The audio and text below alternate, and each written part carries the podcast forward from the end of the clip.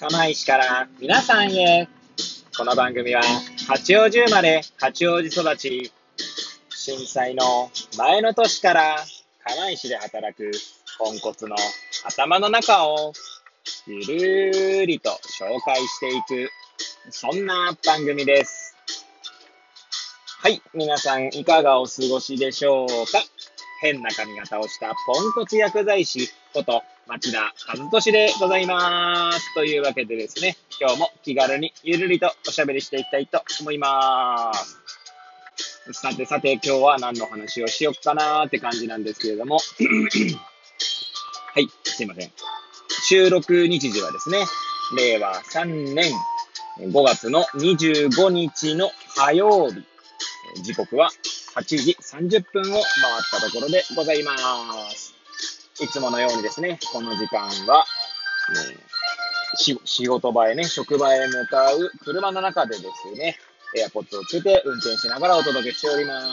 す。はい。収録するのがですね、まあ、先週の金曜日を最後に、えー土日月と3日間空きましたので、なんか若干ですね、えーなんかふわふわしてる感じがあるんですけれども、ふわふわってのはですね、別になんかこう眠いとかそういうのじゃなくてですね、あの言葉がうまく、文言がうまく出てこないななんて思ったりしますが、まあ、こんな感じで進めていきたいと思いまーす。はい。でですね、今日は何を話そうかなーっていう、そういう話なんですけれども、はい。今ですね、なんて言うんでしょう。家をね、まあ、建てようということでですね、まあ、家族会議をしているところなんですけれども、まあ、そこでですね、なんて言うんだろう。自分の性質というか、なんていうか、こう影響を受けやすい。まあ、私ね、どっちかというと影響を受けやすいタイプなんですよ。はい。まあ、そんな自分が垣間見えたので、そんな話をですね、ぐだぐだと話してみようかな、なんて思います。はい。えーもしよければ最後までお聞きいただければ幸いでございます。はい。そうですね。私ですね。えーまあ今なんで家族で家を建てようかという話をしているかというと、まあ以前でも放送させていただきましたけれども、まあ息子のね、将来を考えたときに、まあバリアフリーの家が必要になるかなというところでですね、まあもちろんね、必要なくなればそれはそれでいいんでしょうけど、まあ、万が一のこと、万が一じゃないな。まあ結構可能性高いんですけど、うん。まあ車椅子の生活になった場合にですね、バリアフリーの家を建てておくことがですね、まあ、息子、ひいては自分たちが、の老後を考えてもですね、まあいいだろうなということでですね、まあそういったことを考えているわけなんですが、まあ家を建てるというとね、まあどこのメーカー、まあハウスメーカーというんでしょうかね、に、まあ依頼をするかというのが結構重要になってくるんだと思いますね。で、今ですね、えー私たち家族はですね、たまたま、まあ内覧会というね、なんて言うんでしょう、完成した家の中をですね、見れる、まあイベントみたいなのがあるわけです。はい。えー、なんだろうな、モデルルームと違って内覧会はどうやら、まあその違いが私よく分かってるわけじゃないんですけど、少なくとも私がたちが最初に行ったのは、もう引き渡し前の、はある、まあ、例えば私が家建ったとして、住み、住むまでの間、まあ、内覧会という形で中を公開するみたいな形ですね。はい。で、まあ、そういった形でですね、内覧会に行ったんですけれども、初めて行ったところがですね、まあ、一条工務店という、まあ、ところの、まあ、あまあ、そういったメメーカーというか、の内覧会に行ったんですね。はい。まあ、そうしたらですね、私ね、もう完全にですね、一条の虜というぐらいですね、まあ、一条工務店の凄さにですね、もうぜひ一条工務店で作りたいと思っているんですが、はい。まあ、そこでですね、思ったのは、なんて言うんでしょう。まあ、日頃ですね、薬剤師として、まあ、働く中でですね、まあ、いろんなメーカーさんが、いろんなメーカーさんっていうのは、医薬品を、の開発メーカーだったりとかですね。まあ、あとは、医薬品の問屋さんの方から、製品情報のパンフレットとかね、まあ、もらったりするんですよ。で、それに対してですね、薬剤師が一応プ,、まあ、プロ、プロというか、まあ、薬のプロとしてですね、それを鵜呑みにしないというところ、まあ、鵜呑みにしないっていうのは別にケチをつけろと言ってるわけじゃなくって、まあ、批判的に吟味できるようにというところをですね、まあ、学んできているわけなんですが、まあ、もちろんね、あの、家を建てるっていう意味では私素人ですので、まあ、プロでも何でもないんですけれども、まあ、完全に一条工務店のですね、えー、そういった宣伝というんですか？に関してはですね、もう批判的吟味せず できないぐらいですね、どっぷりハマってしまっているなぁと、まあ、ちょっとあるか、ある種反省しながらですね、まあ思っているところですね。はい。で、まあもちろんですね、これから、まあ、他のメーカーのものもね、ちょっと見ていこうとは思ってはいるんですけど、まあ今ね、一条工務店しか見てないので、完全に一条工務店の回し物かというぐらい、いや、一条工務店建てたいとかね、一条工務店建てるとこんなすげえんだよ、みたいなことをですね、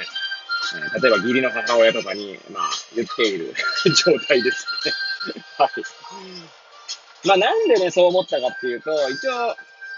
一応工務店の、まあ、なんだ、歌い文句みたいな、歌い文句じゃないですね。き、なんて言うんでしょう。企業イメージみたいなのでですね、まあ、家は性能っていう言葉があるんですね。はい。で、まあ、その言葉に、まあ、嘘はないっていうか、嘘かどうかはさておき、まあ、そのやっぱ性能を高めていこうという姿勢がですね、まあ、いろいろ見られるわけですね。はい。で、それは、まあ、ここ最近ね、ここ最近でこれから先の、まあ、日本というか、まあ、地球というか、地球環境の変化ですね。で、まあ、日本という国の特性上を考えると、まあ、かなり多くの災害に見舞われるだろうなと思うわけですよ。はい。まあ、地震はね、日本多いですよね。で、まあ、あとは当然火事とか、あとは、なんでしょう。台風とかね、台風とか実はまあ岩手県はですね、ほとんど来ないんですけれども、ただ今後どうなるかわかんないですよね。台風がより頻繁に発生した上で、より頻繁に日本列島に直撃したのであれば、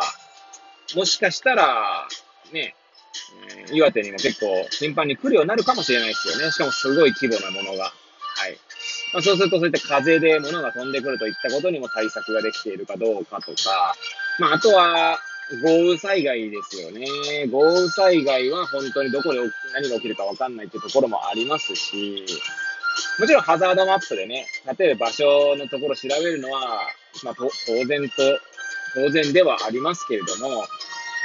その想定を超えるものがね、来るってことだって、まあ、可能性としては十分あるわけですよね。そしてあとは気候変動ね。はい。えー、まあ だんだんね、こう気温上昇とか、まあ、あるいは冬は寒いみたいなところにも対応できるとかっていうのをですね、考えると、まあ、私、一応工務店しか見ていないので、他がどうかはわからないんですけれども、少なくとも一応工務店は、この家は性能の歌い文句に、まあ、沿ってですね、様々な免災、まあ免、免除の面にね、災害の際、まあ、免災住宅みたいなことを、えー、なんだろうな、日々、まあ、なんだろう、その志にのっとってやってんだろうな、みたいなのは、まあ、あくまでパンフレットと内覧会から見るに、まあ思うとこなんですよね。で家を買うってね、相当高い買い物ですから、まあ多分人生で一番高いと言っても過言ではない買い物ですよね。はい。数千万円っていう単位で、まあもちろんね、安いのが高いまでいろいろあると思いますけど、基本的には数千万円ってなりますよね。数百万円建つ家ってあんまり聞いたことないんですけれども、はい。で、まあ、数千万円って考えると、まあ、ローンとかね、組んでね、まあ、やるわけですよ、みんな。で、それがね、建てた途端にですね、例えば災害で、まあ、まあ、例えば地震で倒壊しましたとか、まあ、そういうことがなるべくないようにしたいなと思うのが、まあ、みんなそう思うんじゃないでしょうかね。まあ、そういう意味では私なんかね、家は持ってなかったですけど、2010年に釜石に来てですね、2011年に東日本大震災というのをですね、まあそのげあの場所で経験したって意味でだけですけどね。でいろんな話聞くと、建てたばかりの家がですね、えー、津波で流されてしまったみたいな話も聞きましたし、はい。それこそ知っているね、あの、同じ地域の先生がですね、開業を、まあ、4月から2011年4月から確か開業する予定だったけれども、3.11の津波で流されてしまったって話もありましたし、まあ、そう考えるとですね、まあ、なるべくそういった地震に強い建物っていうのは、まあ、いいなと思うわけですよね。はい。まあ、他のね、メーカーもね、もちろんそういったところにはですね、かなりこう、なんだろう、コストを割いてるんだと思うんですけれども、はい。まあ、現段階では一応工務店しか見てないっていうのもあって、一度工務店は、まあ、ね、建てたいっていう思いがすごいありますね。まあ、他見てね、どうな、どう変わるかっていうのはちょっとこれから次第なんですけれども、まあ、そんな感じでですね、完全に一応工務店のその CM というか、宣伝、歌い文句にですね、系統しすぎてしまって、若干批判的吟味ができなくなっている、まあ、影響を受けやすいポンコツな私を紹介させていただきました。はい。という感じでですね、いつものようにグダグダした話でしたけれども、最後までお聞きいただき誠にありがとうございます。これを聞いていただいた皆さんがより良い一日を過ごせますようにとお祈りさせていただいて、今日の放送を終了したいと思います。それではまた明日皆さんお会いいたしましょう。さようなら。